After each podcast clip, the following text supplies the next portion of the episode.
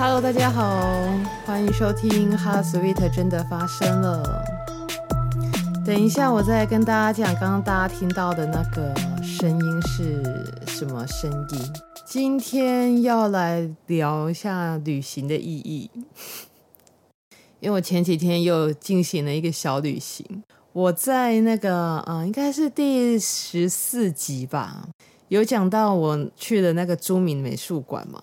然后就在那一次之后，我突然间喜欢那一种，就是去上完音乐课，然后不用赶车回来的那种感觉。于是前几天我又默默的策划了一个小旅行，然后去了一个我很想要去的地方。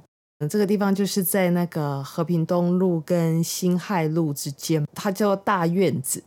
先聊一下我怎么知道大院子这个地方哦。我记得是啊、我在那个 IG Instagram 上面有 follow 一位，我就称她是地方妈妈好了。然后她带她的小孩去，然后我看到她照的那个相片，我就觉得哇，好美哦，就是我我我喜欢的那种风格啊。不过这个地方妈妈呢，她就是有在她的那个文字的叙述上面，她就写说，她觉得这样子的一个改建后的老房子。但是上面放上了那个水晶灯，他觉得有些可惜。意思应该是他觉得大房子就要保有那种原来古老的味道，对。那他觉得这个水晶灯是很很现代的东西，放上去他可能觉得有点突兀吧。可是因为我没有到过现场，然后我看他的照片里面好像也没有照到那个水晶灯，对，所以我一直不知道他所谓的水晶灯是就是整个融合起来是一个怎么样子的景象。但是从他的照片里面，我觉得哇，这个地方有机会我一定要来看一下。后来也是最近，我有看到一个，我好像是网络节目，哎，就是那个李四端先生主持的，叫《大云食堂》。他就是每集都会邀请一些呃名人吧，对不对？会访谈这样。然后那一集很巧，在访问那个唐凤政委，然后他们那时候没有选在那个棚内。他们是选在就是也是大院子这个地方，然后我就看了一下里面，就是他有有扫到的那些摆设跟一些景象，我就觉得哇，又又觉得哦，好好看哦。然后就正好啊，就这一次就是刚好又有一点时间，我想说好，那我就是在台北留一晚，然后隔天早上就要来大院子看看。那前一个晚上我就住在台北嘛。可是这一次找旅馆的经验就不是很好。本来订的时候都觉得还好啦，可是可能是当天就是，嗯，我又走错路，天气又很闷热，然后我又选了一个在地图上面看起来离捷运站很近，但其实走路可能也是要走个十几分钟吧的路程，这样子有点远啊。而且最主要是我又走错路，然后我选的这个地方。嗯，我就不要说它是哪里好了，因为这次来的经验不是很好。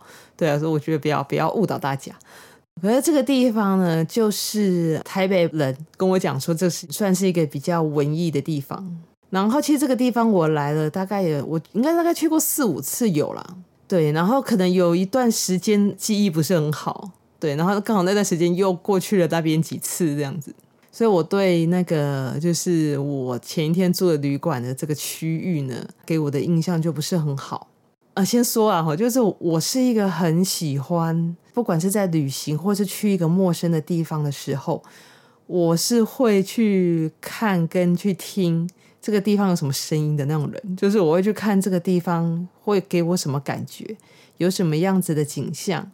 然后他会激发一些我什么样子的情绪，我我很我很注重这种东西，就是一个地方给我的感觉这样。然后那天我在走路，在找路的时候，我就问我自己说，除了那一段就是过去发生的一些记忆不太舒服之外，我为什么会觉得这里的感觉让我觉得不太好？然后我就定义了一个感觉，就是我不喜欢那一种要旧不旧，要新不新的感觉。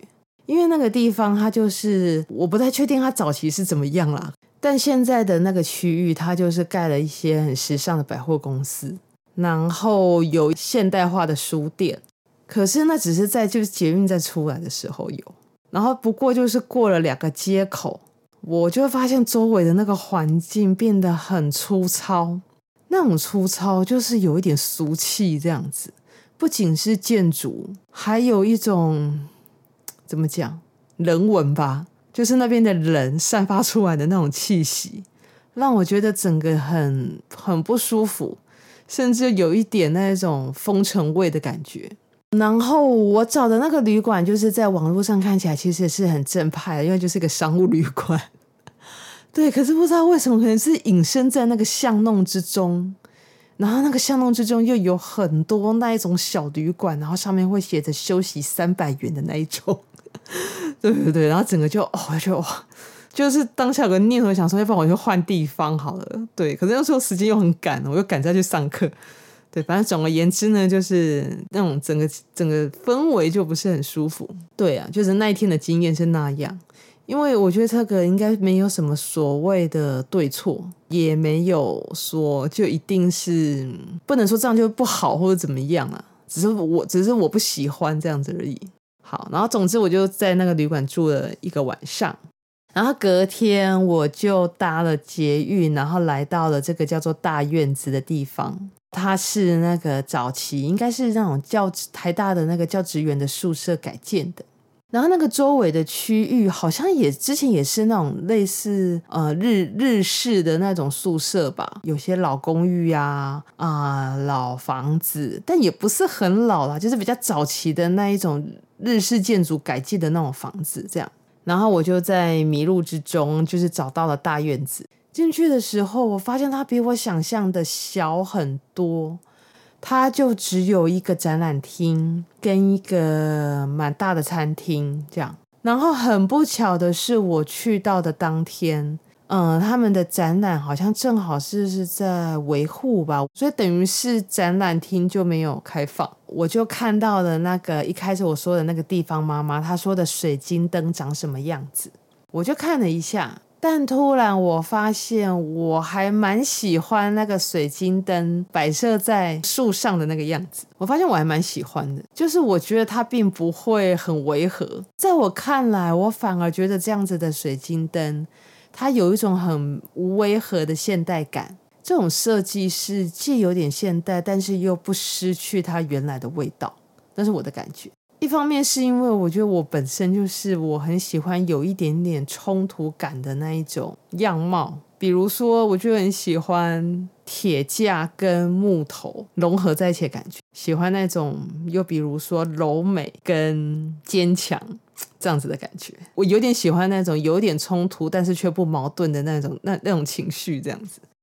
对，反正就是这样子，在一个好像很古老的环境，可是又能够因为这个水晶灯而支撑住了一种现代感。对，然后我就走走晃晃啦，然后大概十十多分钟嘛，就绕完了。然后我想说，既然都来了，那就就去餐厅好了。然后我就问店员说：“我一个人而已，还有位置吗？”这样，他就说：“我现在有点满，但是。”嗯，在那个旁边，他们有个小书房的角落，就还有一个四人座的位置。然后问我介不介意，我想说书房为什么要介意？我就说哦，好啊，那我看一下。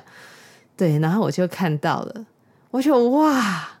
我好喜欢哦，因为它就在旁边，就是一一整面的书墙。然后大家一开始听到那个声音，就是我坐在那个四人座的位置，嗯、外面的雨声跟旁边的人讲话的声音，其实还蛮吵的，但是却有一种我很喜欢的安静。我很喜欢那样子的气氛啊，就是一种虽然很吵，可是有一种很平静的幸福感。刹那间，我就觉得我就很像一只自在的家猫，然后走进了一个大院子里面，这就是我喜欢的安静的样子。接着，我就看到了呃这个大院子的简介。那这个大院子啊，它早期的时候，那其实已经不可考了啦，但是看起来可能是当时大概是日治时期的时候啊、那他们的海军的一个类似俱乐部的地方。那我觉得蛮妙的一点是哦，就如果他真的是那种俱乐部之类的地方，那他就可能在当时是一个歌舞升平，或者是甚至大家寻欢作乐的地方。不过就在一百多年之后的现在哦，它却能够累积出一种不是只有钱就能够累积出来的一种气质。然后我就在想说，诶，那像这样子一个一百多年前还是一个很热闹、歌舞升平的地方，为什么它能够在一百多年后形成了一种可以让我觉得这么安静、这么自在，而且却是一个这么质朴？就是为什么它能够累积出这样子一个气质呢？那我当时能够想到的，我觉得是因为。那边后来成为了一个呃教育的地方，就是一个传递知识的地方，这是我的猜想。然后我想到这里的时候，我就突然间想到了昨天晚上我住的那个旅馆周围的样子，就是我一开始讲的那个要救不救，要行不行的那种地方，这样。我就在想说，或许再个几十年，又或许再个一百多年，或者我下辈子、下下辈子不知道了，再去到那个地方的时候，我也会觉得。它变得很美，很美。然后基于我就是一个很喜欢一个人东想西想的人，我就突然间很想要，就是如果未来如果有小孩的话，我很想要教给我小孩的，就是让他们知道说，受教育跟截取知识的目的。并不是要让你赚大钱，而是要让自己更有能力去富足自己的心，然后让自己能去感受，并且甚至打造出一个可以让很多人的心都觉得安静的地方。想到这里，我又觉得有点感动。我觉得大概是就是这个大院子给我在这段旅程里面最美的一种记忆吧。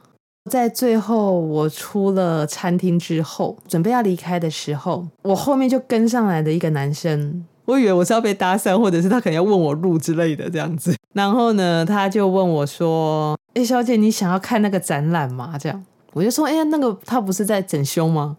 然后他就跟我讲说，我我后来猜啦，他可能是那个策展人之一这样子。他就跟我说，因为那个场地昨天他们租给别人使用，对，所以暂时把那个画作移下来。那他们今天就是要把那个画作就是摆上去这样。那他看到我刚才在那个就是展览的那个门口，可能看我驻留在那边很久了。对对对，所以他就知道说，我可能想会想要看一下展。他说啊，就是嗯、那个他们还在挂画，但是如果我真的想要看的的话，就可以看这样子。对，然后我就进入了这一个还在挂画的这个展区里面。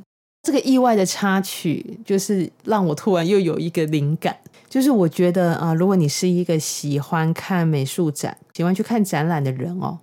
就是除了呃这种比如说大的美术馆、大的博物馆去看展之外，偶尔要来看看这种小地方展的这种展览、小展览。因为在美术馆里啊，你可能可以看到啊莫内、看到梵谷、看到张大千、看到草间弥生哦这种有名的大艺术家。但是当走进这种小展览的时候，即使这个艺术家名不经传，但是他的展览可能会却会是个性很鲜明的一种展览。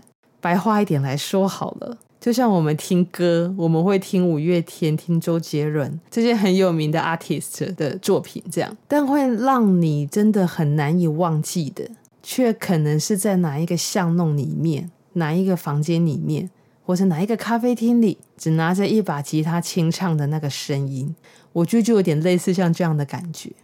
所以，如果你是一个喜欢看展览的人的话，有机会真的去可以去一些这种小地方看一些小展览，应该会有一些不同的感受吧。好，那今天就大概跟大家聊一下我这个大院子之旅，然后还有自己在旅途中想到的很多事情。对我来说，旅行的意义其实就是像标题写的，把日子过成你喜欢的样子，找到一个可以让你的心安静的地方。那祝福现在在听的你，也可以找到那种把自己的日子过成自己喜欢的样子的那种能力。即便外在的环境很吵，但你还是可以保有这样子的能力。那今天的 Podcast 就到这边，我们下一集空中再见喽。拜拜。